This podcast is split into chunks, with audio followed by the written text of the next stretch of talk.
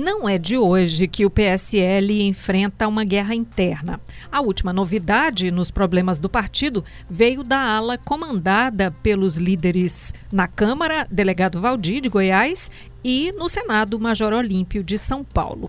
Essa novidade está criando um movimento para enfraquecer as chances de Eduardo Bolsonaro de liderar a Câmara deputado federal e filho do atual presidente, Jair Bolsonaro, Eduardo Bolsonaro está com seu lado enfraquecido, já que cinco deputados aliados ao presidente serão suspensos da atividade partidária.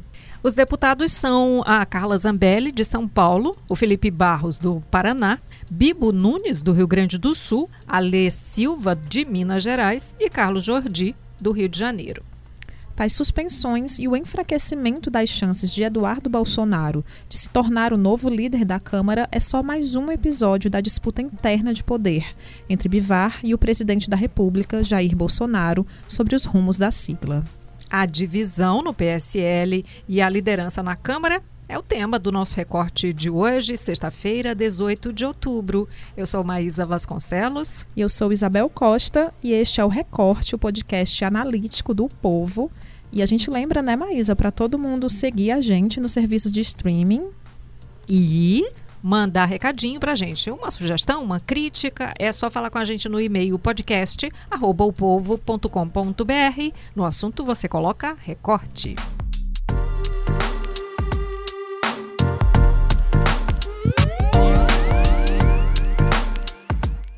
Conosco no estúdio, para debater o tema, recebemos o editor do Povo, Walter George, e o Ítalo Coriolano. Olha onde é que eu estou agora, do outro lado. Eu tô com um problema de te olhar para ti do outro confuso. lado.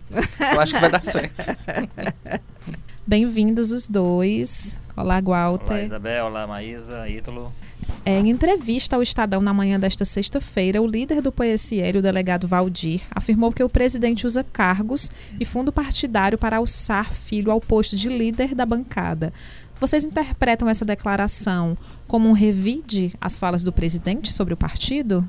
Olha, essa crise no, no PSL, para mim, foi a crise mais anunciada da história da República Brasileira. Dizer, Agora, surpreende de qualquer maneira que venha da forma como tem vindo, né? Totalmente fora do, de qualquer controle. É, desavenças entre os partidos, às vezes entre o governante e os seus partidários, os seus correligionários, isso tudo é, é do jogo, faz parte. Agora, primeiro, tão cedo, né? Nós estamos com um governo que sequer completou um ano. E depois da forma como veio, absolutamente. E aí o grande responsável por tudo isso chama-se Jair Bolsonaro, não há outro. Vamos lembrar que tudo isso foi detonado por uma bobagem dele, que foi uma selfie com um cidadão aqui de Pernambuco. E a pessoa cometeu a bobagem de falar o nome dele, do Bivar, e aí ele reagiu daquela forma que foi pro mundo, né? Bivar não, cara, queima, ele tá queimado, apaga isso e tal. E aí, o resultado que a gente tem é isso, um país, um partido destruído, um presidente em briga com o partido, em briga com o presidente, agora em briga com, com chegando ao ponto de levar isso, por, a, inclusive utilizando a Advocacia Geral da União para resolver uma coisa que não tem a ver com a presidente da República, tem a ver com, com o filiado ao PSL, uma confusão generalizada e que é fruto, eu, eu, considero, do grande despreparo desse grupo que foi eleito com o Bolsonaro, a partir dele próprio, que foi eleito para o Congresso Nacional.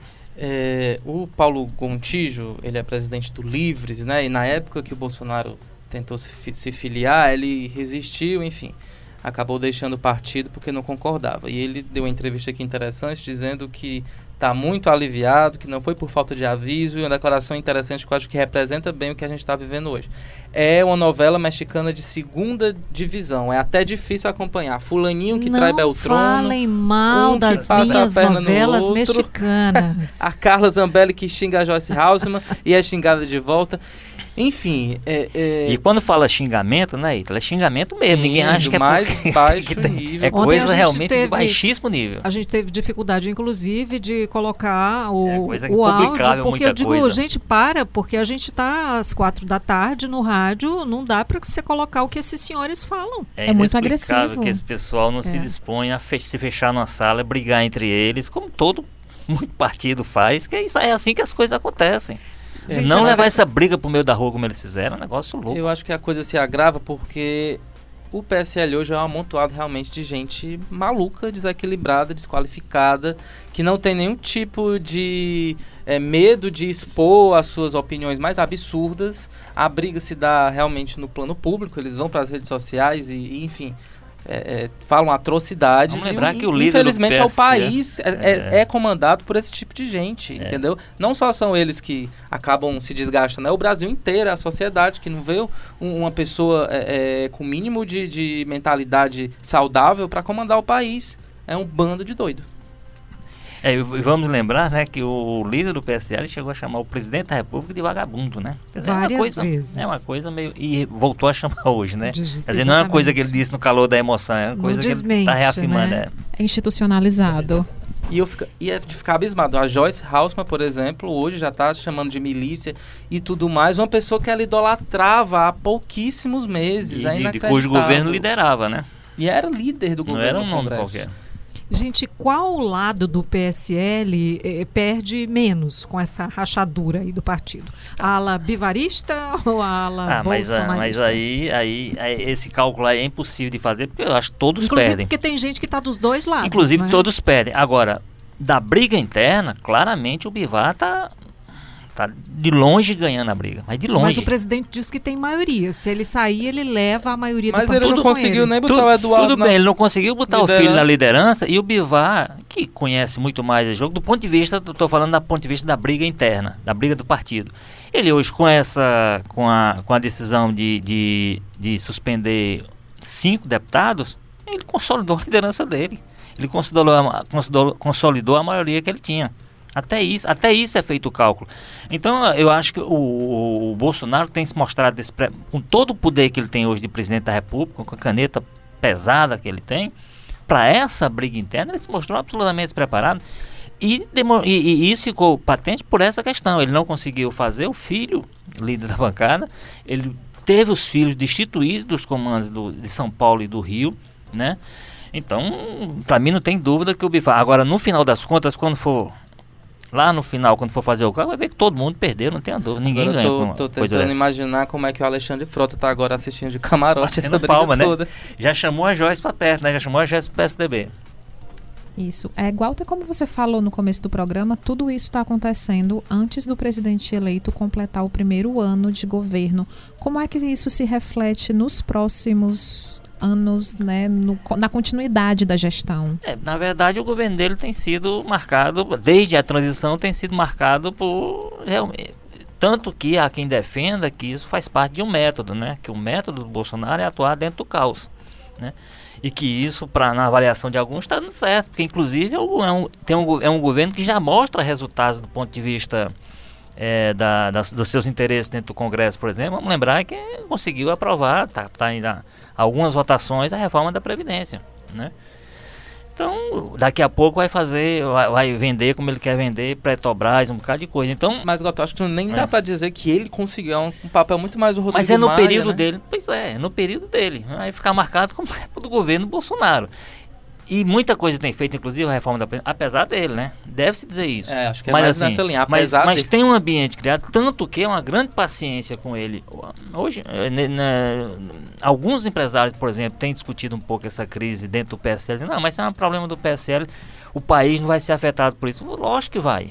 Lógico que isso vai, em, alguma, em algum momento a conta vai chegar para o país. Porque não pode uma bagunça dessa, uma balbúrdia dessa, como diria o ministro da Educação, não, não ter nenhum tipo de efeito sobre o cotidiano do país, né? Uma conta não seria já essa essa baixaria que mais uma vez coloca a política num patamar mais baixo ainda?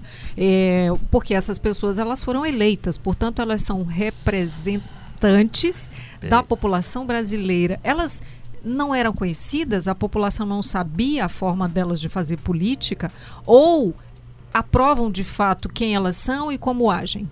Eu acho que teve uma parte que se deixou levar pelo ódio realmente a- ao PT, ao Lula, enfim. Se cegou e acabou voltando em quem qualquer pessoa que tivesse chance de derrotar o petismo. Eu acho que algumas delas, inclusive, já declararam, já estão arrependidas, né?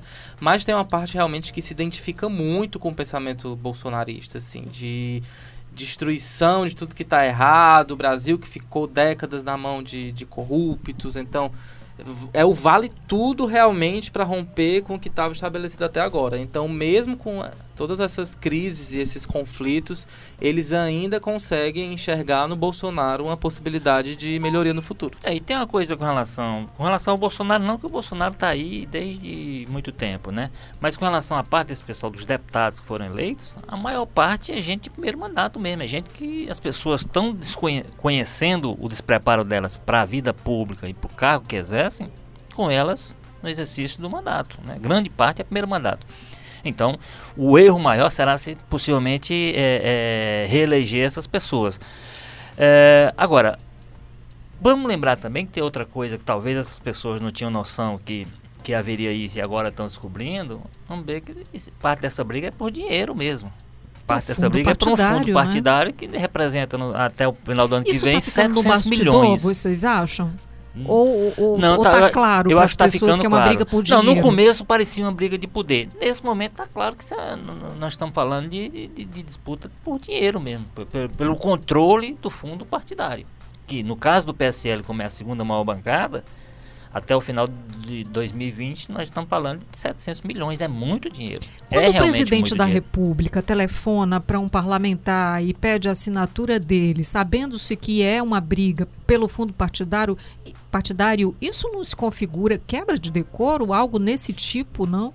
É, tudo isso, evidentemente, inclusive esses vídeos que tem, é, os áudios que tem circulado, tudo isso deve ser passível de de processos, investigações posteriores que a gente vê. Agora, claramente estão extrapoladas, estão extrapolados os limites que se um presidente da República, como você disse, envolvido. Na verdade, ele está envolvido nesse tipo de articulação da forma como ele fez, já foge ao padrão. Aí daqui a pouco estão dizendo. A Advocacia Geral da União vai. Então tem uma série de confusões aí criadas. Uma mistura que, entre o privado e o público. Entre o público né? e o privado que que sentido tem um cidadão pagar um advogado, que é o advogado-geral da União, para resolver um problema do Bolsonaro com o partido dele? Né? Onde Ou do presidente vozes, da República? As vozes, as outras vozes. Vocês têm ouvido as outras vozes? Eu falo dos partidos mesmo que, que pregam por uma política ética, enfim. Eu não tenho ouvido essas vozes, é porque eu não estou prestando atenção é, eu ou acho é porque elas estão caladas? Que a oposição está tão perplexa quanto a gente, assim, eles não, não conseguem nem exercer o papel deles realmente de oposição. Você está perplexo? Eu, tô, eu consigo ficar ainda perplexo, mesmo como o Walter disse, a gente sabendo que era uma crise anunciada, mas, é, não, mas tá, é cada tá coisa do, que é dita e que é não... feita, que você é uma coisa que eu nunca, pelo menos eu nunca vi na minha história, né, acompanhando a política. Então, é de se ficar perplexo. Obviamente fiquei perplexo com a eleição do Bolsonaro. E vendo o desdobramento disso tudo, você a cada dia toma um susto. Não tem um dia em que eu não acorde, abro o celular e não fique chocado, assim. A gente até às vezes ri de tão absurdo que, que as coisas parecem. Mas eu acho que essa oposi a própria oposição, ela, ela tá meio paralisada com tudo isso que está acontecendo, né? Ela nem precisou agir pro, pro próprio governo, para a base do governo eu, se eu esfacelar. Acho, eu acho mais que, inclusive, com relação a esse momento que a gente está conversando aqui, é porque o, esse pessoal, entre eles mesmo, a briga entre eles, ocupou tanto espaço que não tem nesse momento não tem espaço para ninguém entrar no meio dessa briga deles, não, é? Porque é muita coisa acontecendo. São denúncias, a Caixa 2 para cá, a, a Joyce brigando com a outra para lá, lá. Laranja. Então, é, como é muita coisa, hum, ainda não deu tempo do pessoal sequer ter um espaçozinho para entrar nessa briga. É um, para mim é um claro processo de autofagia, quer dizer, é um partido que está se destruindo por ele próprio, né? O efeito que isso vai ter sobre, um, por exemplo, sobre a governabilidade, para mim não tem dúvida que ela está afetada. A governabilidade, o, o, o, por mais que o presidente tenha essas vitórias que eu já falei aqui do governo, entregar para o MDB muito mais, essa liderança é, não ajuda, então, não? Em, mas o MDB já era líder lá no, no, no Senado, né? O, o, que não ajuda é a postura do próprio presidente. Quer dizer, você tinha que ter um presidente da República nesse momento se aceitasse um papel de se recolher, deixar os operadores, os articuladores deles atuarem, né? Qual o sentido que tem ele se envolver da forma que ele se envolveu nessa crise do PSL, quando ele teria mil e uma possibilidades de através de outras pessoas fazer isso, né? Então é, você tem um estilo de presidente que vai alimentar essa confusão e não vai pelo menos a não ser que ele mude demais, e não vai fazer nenhum esforço pessoal para que a poeira baixe. Agora, o risco maior que existe nessa briga é porque quem vai ficar do outro lado, contrário ao Bolsonaro, sabe de muita coisa. E os recados já foram dados. O próprio é, é, delegado Valdir já falou, a Joyce, Joyce, né? acabou de dizer também que sabe de muita vocês. coisa, conheço vocês.